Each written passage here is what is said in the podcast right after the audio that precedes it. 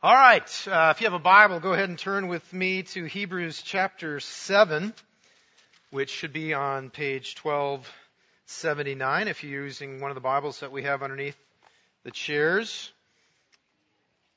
Hebrews chapter 7. We're going to continue our By His Son sermon series uh, through the letter to the Hebrews, looking at chapter 7, verse 11 through 19 this morning. Hear now God's holy, true, and life giving word. Hebrews chapter 7, starting in verse 11. Now, if perfection had been attainable through the Levitical priesthood, for under it the people received the law, what further need would there have been for another priest to arise after the order of Melchizedek, rather than one named after the order of Aaron? For when there is a change in the priesthood, there is necessarily a change in the law as well.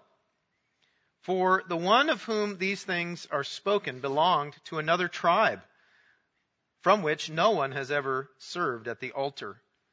For it is evident that our Lord was descended from Judah. And in connection with that tribe, Moses said nothing about priests. This becomes even more evident when another priest arises in the likeness of Melchizedek, who has become a priest not on the basis of a legal requirement concerning bodily descent, but by the power of an indestructible life. For it is witnessed of him, you are a priest forever, after the order of Melchizedek. For on the one hand, a former commandment is set aside because of its weakness and uselessness, for the law made nothing perfect. But on the other hand, a better hope is introduced, through which we draw near to God. This is the word of the Lord. Let's pray together. Father, we do praise you and thank you that you have revealed yourself to us in your word and most of all by your Son. Holy Spirit, would you Open our hearts and minds now to the glory and majesty of the Lord Jesus as displayed in this passage. Help us to, in a more deep and transformative way, come to know Jesus as our ultimate priest. And would you use this time now to grow us in grace and in our excitement and our ability to continue to take the good news of the gospel to our neighbors and to the nations as we seek to make disciples. We pray all these things in Jesus' name. Amen. I'm going to be honest with you. Um, not that I'm usually dishonest with you, but I, I love, I've always loved going to a church where people are not expected to be perfect. And you can have a bad day and everything can go Wrong. Let me tell you about my day. Um, so this day began. Um, I didn't get a lot of sleep last night because somebody was having a party in our neighborhood, uh, and I was up all night listening to music, kind of wishing I was there. But either way, um, I didn't get a lot of sleep, and then I woke up and I'm like, oh, I'm so tired. And then my car doesn't start. So that was awesome. So Hannah has to get up and get all the kids in the van and drive me here over to church. And my whole routine is kind of blown and thrown off. And so I'm like, okay, this day is awesome so far. Uh, then, uh, not long after that, I went behind here where there's a sink and I washed my hands. And I, when I went to pull one paper towel, they all came out, just everywhere onto the floor. And so I was like, really? This is awesome. And then, if that was, I thought that was going to be kind of it. And then, um, I was about this far into the sermon during the first service, and then a cell phone starts going off right over here and it's mine. because I have this little alarm that tells me when there's like time right before the service is starting, and I didn't change the alarm time when we changed our service time. So here I'm, I'm hearing this alarm going off. It's playing this pretty little song, and I'm like, what is the deal with this person? Turn it off, and then I realize.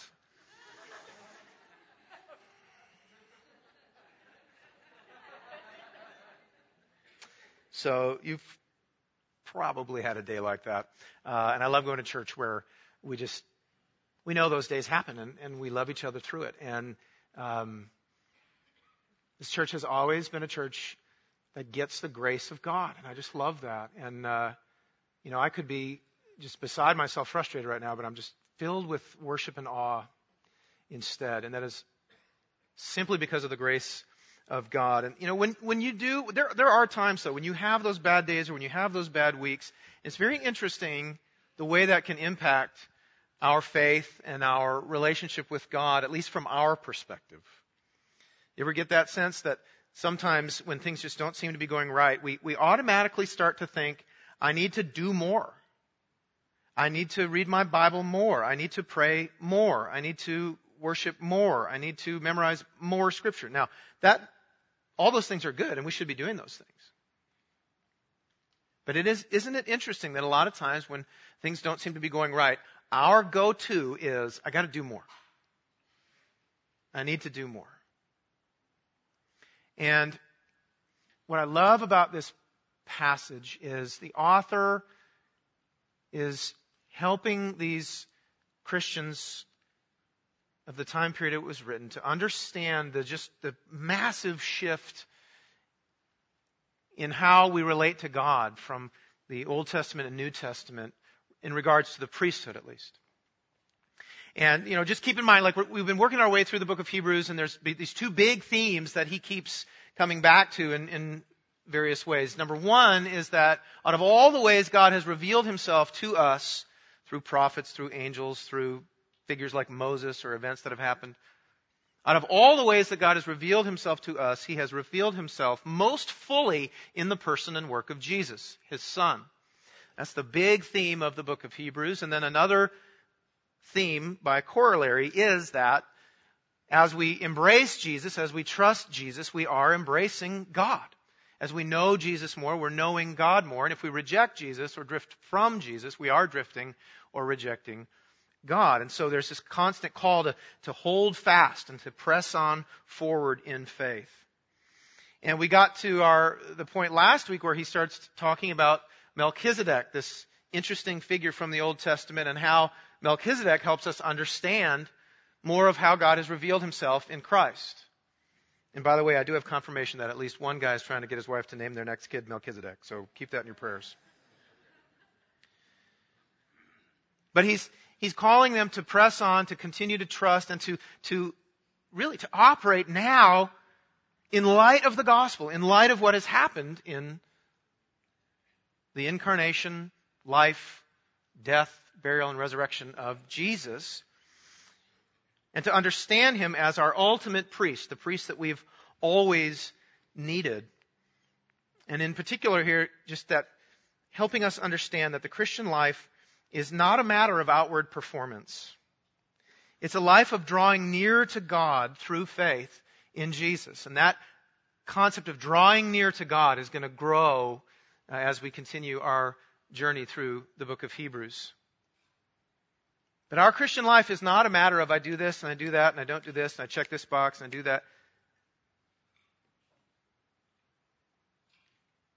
It's, it's a life of drawing near, of really knowing God and being in relationship with Him. Okay, and so we're going to grow in that understanding this morning as we look at how the author is bringing us back to Melchizedek again in this passage and how he helps us understand Jesus. Uh, what he's doing this morning is showing us that Jesus is a priest from the from a better priesthood than what was what was had in the Old Testament time period, and he himself is a better priest than any of the priests of the Old Testament, like uh, Mike was talking about with the kids a moment ago. And third, that because of those things, we have a better hope. Okay. And that we have this relationship, this drawing near to God through faith in Christ. So, uh, those are the three things we'll talk about this morning. Look at 11 through 14. Let's talk about this better priesthood. He's establishing, he's helping us understand the, the, the, the way this priesthood is better. Um, and a key thing is to recognize here is that he's trying to help us understand that uh, external religious activities do not affect our standing with God, positively or negatively. It's not what establishes our standing with God. External religious activities do not affect our standing with God. Let's talk about that. Look at verse 11. Notice how he says, Now, if perfection had been attainable through the Levitical priesthood, for under it the people received the law, what further need would there have been for another priest to arise after the order of Melchizedek rather than one named after the order of Aaron? Now, notice what he's getting at. That word need is key. He's showing that there's always been a great need. There's always been a great need because the system, the sacrificial system, the priesthood of the Old Testament, while God instituted it and used it, it still was insufficient to bring about what every human, human needs. Every person needs. Because what we need is perfection. What we need is to be made complete. Okay, and we need that for our relationship with God, but also for our understanding of ourselves. We, we want to be perfect. We need to have completion. And what he's saying is that if the sacrificial system under the Old Testament law, if that had actually been able to bring about completion for people, then why would there be another priesthood, which had been prophesied throughout all the Old Testament? Talked a little bit about that last week. We see it in Genesis 14, and here he quotes from Psalm 110. But he's showing that there's this great need for something more, something that can do something that the Old Testament priesthood could never do. And so he's establishing our understanding that there, there had to be these two priesthoods. And the reason for another one is so that what we've always needed to happen can actually happen. Look at verse 12. He says, uh, For when there is a change in the priesthood, there is necessarily a change in the law as well. So now he's acknowledging a huge shift, a huge moment in time. That that Old Testament law and priesthood served a purpose, but it was really pointing to the time when what we all truly need would come. He's talking about the arrival of Jesus and what Jesus would do for us. So everything that we really need to be made right with God, to have a right standing with God, all of the sacrificial system and everything that we read about in the Old Testament was pointing to the arrival of Christ when we would have this new understanding of how we're able to draw near to God, how we're able to have fellowship with God. And it centers around this understanding that there's these, these two priesthoods. There's the, the priest, the Levitical priesthood, which he's talking about also the, this priesthood of the order of Melchizedek, which we talked about last week, and it's here again, of which there's only two, just Melchizedek and Jesus. And he's establishing the difference between these two priesthoods. Look at verse 13. He says, For the one of whom these things are spoken belonged to another tribe, from which no one has ever served at the altar. For it is evident that our Lord was descended from Judah. And in connection with that tribe, Moses said nothing about priests. What's he doing? He's, again, he's, he's making a clear distinction between all of the priests of the Old Testament and the things that they did, and Jesus, who's the ultimate priest, our priest. And one of the ways he's making a distinction is that um, in the Old Testament, all the priests came from the tribe of Levi. But Jesus was not a Levite. He was from the tribe of Judah. And so in their mind, when they hear this, they're thinking, wow, that's a, that's a total difference. In, in fact, it's interesting because in their mind at this time, these Christians who had formerly been Jewish, when they hear about the Levites, they're thinking priest. Their mind goes straight to priest because God had set apart the Levites to be the priests. And when they think of Judah, the tribe of Judah, they're thinking king because the kings would come from the line of Judah. And so he's establishing what he said again last week, where Melchizedek was this king and priest. Okay, so here he's still helping us understand things from that perspective. There's something fundamentally different about Jesus. He's a king and he is a priest, the kind of priest that we truly need. And so, you know, remember that the Hebrews that he's writing to, they were going through some difficult things and even facing some persecution. There was some reasons that they were tempted to kind of go back to the way things were under Judaism and, and go back to the Old Testament system.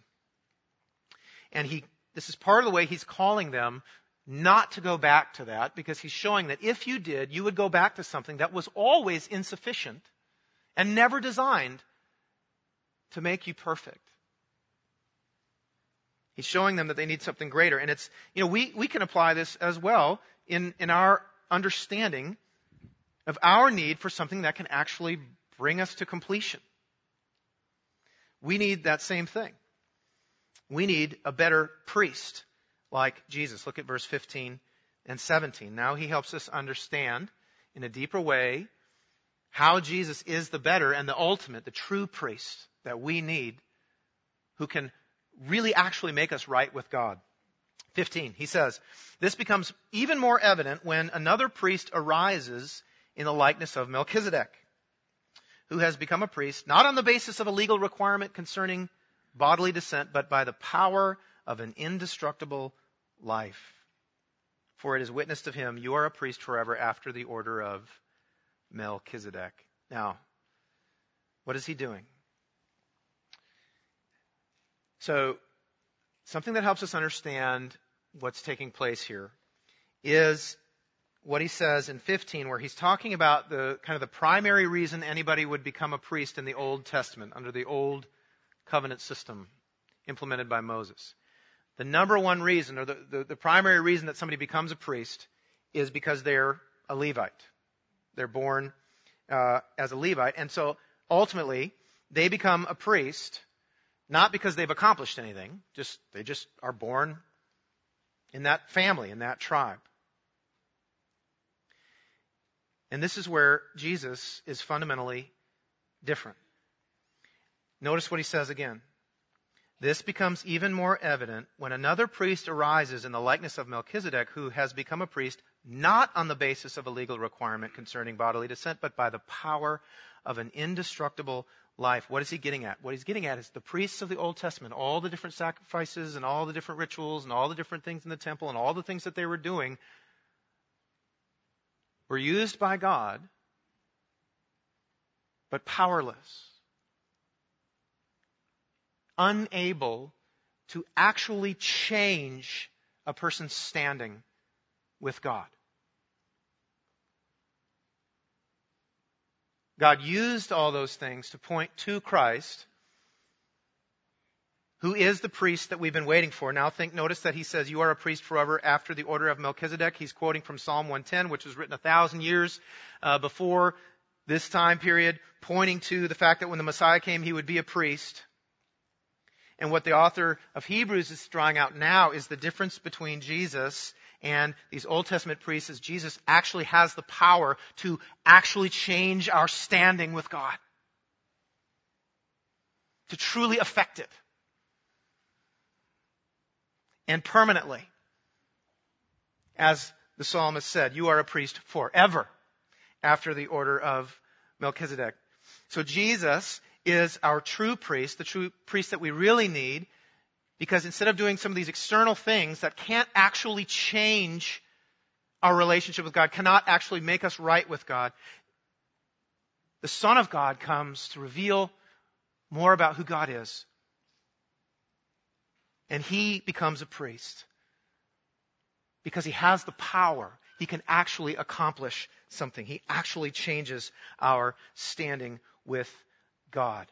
And he does it through his life, death, burial, and resurrection. And the resurrection is actually what the author is aiming at. Now, you remember, I might have, you may remember that when we, we, when we embarked on this journey, I talked about the fact that the writer of Hebrews is a brilliant, brilliant, masterful writer. And there, every week we have to leave out so many wonderful ways in which he just is this brilliant writer. Uh, I bring him in when, when I think it's really helpful for us understanding a text. Uh, and in this case, he has done that. I want you to look at verse 11 and verse 15. Verse 11 and 15. Scan them with your eyes, and in both, you're going to see the word arise. You see it? You're going to see the word arise. He uses the word arise once, twice, and then he talks about this indestructible life. Now, here's what's interesting about his brilliant use of words. The word arise that he uses can either mean somebody kind of comes along in history, or it can mean someone, it can mean a resurrection. So he's shown us in his beautiful writing style what he's talking about. Jesus has the power of an indestructible life, meaning that Jesus, the Son of God, was able to come and perfectly fulfill the law, perfectly obey all of the laws, all of those laws of the Old Testament, all the things that the priests were overseeing, all the things when you read through your Bible in Leviticus and all these requirements and rituals and different things, all of that. Jesus comes and fulfills all of those things for us and then has the power to, to, to die, to actually give his life to pay for all of our failures and all of our sin. And why was he only temporarily dead?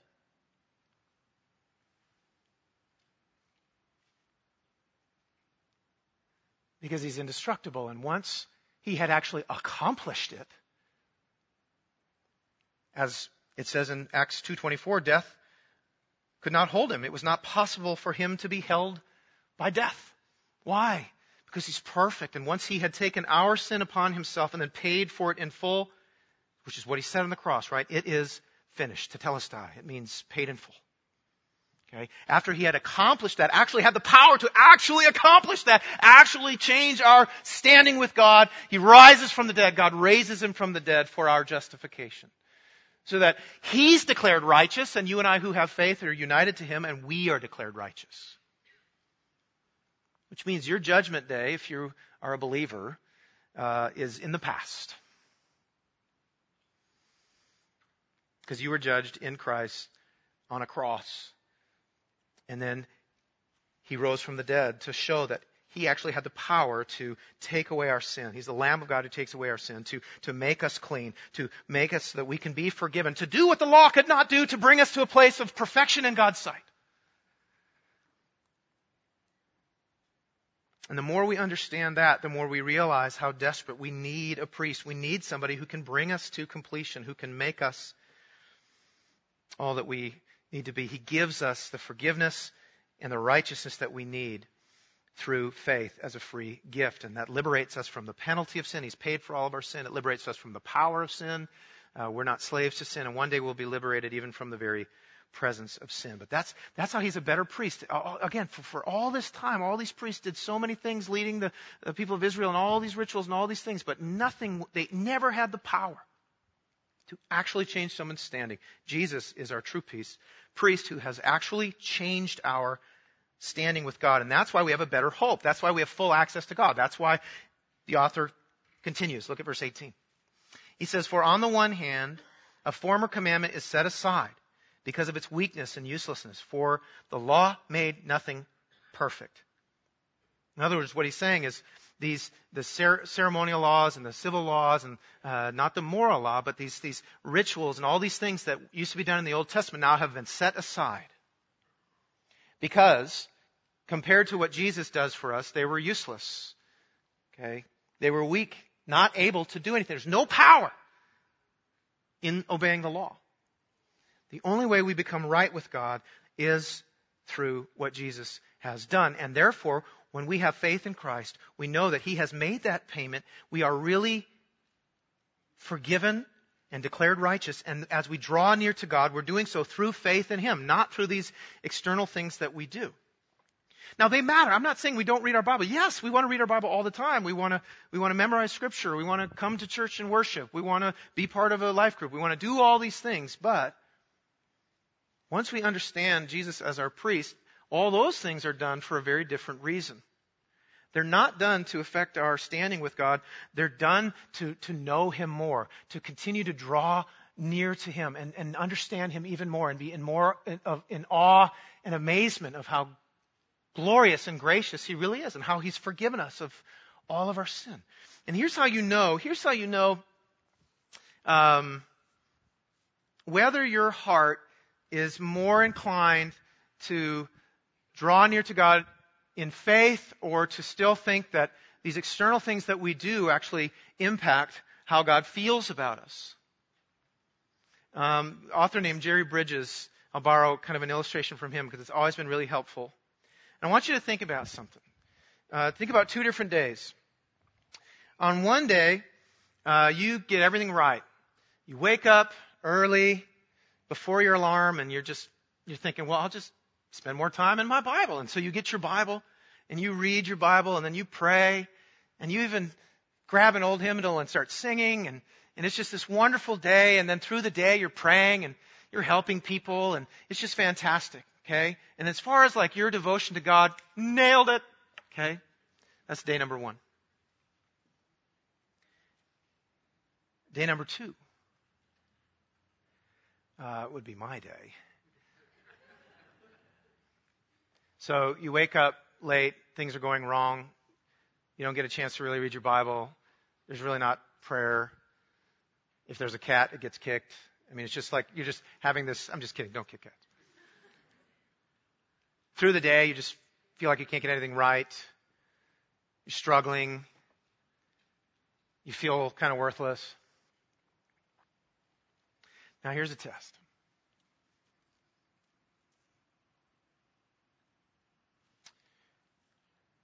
Day one, day two, at the end of either one of those days, if something is laid on your heart and you want to, you want to pray, you want to ask God for something.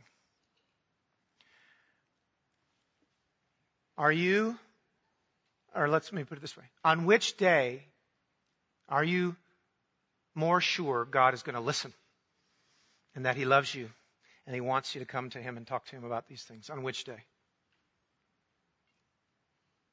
See, if you're like me, and you are. It's so hard not to just assume day one, when I do everything right, when I read that Bible and I do all my devotional stuff, that's, that's when God's love is most shining upon me. That's when He's most accepting of me, right? What the author of Hebrews is showing us is no, it's not through these external realities. When we blow it, when we have a bad day, when everything goes wrong, God's grace is still shining down upon us. He loves us just as much on day two as he does on day one. His commitment to us is just as much on day two as it was on day one. His faithfulness to us is just as much on day two as it was on day one. And the more that we get that, the more that we really believe that, that he loves me just as much when I do well as when I completely blow it. Then we're understanding the impact and the power of an indestructible life. Then we're understanding more and more of just what Jesus has accomplished on our behalf. Then we're understanding the cross and the resurrection. Then we're opening the door to us to want to draw near to God. To want to chase him down in the Word and see more about this glorious God who has paid my debt for me to want to chase him down in prayer and, and share everything with him because even if I pray in a goofy way, I can't mess it up, right? We want to worship him. We want to sing. We want to do all these things. When we understand that with Jesus as our priest, he had the power of his indestructible life, able to lay that life down for us, accomplish something, pay for our sin, and then take his life back up again to prove that what he did has saved us.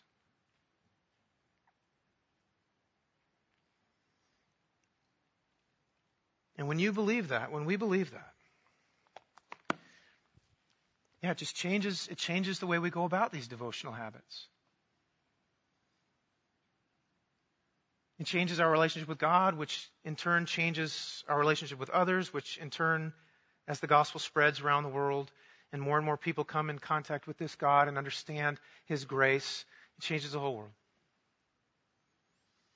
So, what kind of day did you have today? A day one or a day two? I, the only reason I'm standing here and, and okay right now is because I know what the author of Hebrews is sharing. I know the truth. I know that God's love for me is full throttle right now. Do you know that? If your faith is in Christ, you need to know that right now. If it's not, you can know that by receiving Him as your Lord and Savior. Repent of your sin and receive Him and follow Him the rest of your life. Let's pray. Father, it is so easy for us to just get religious and um, and connect your love and faithfulness to us to our performance.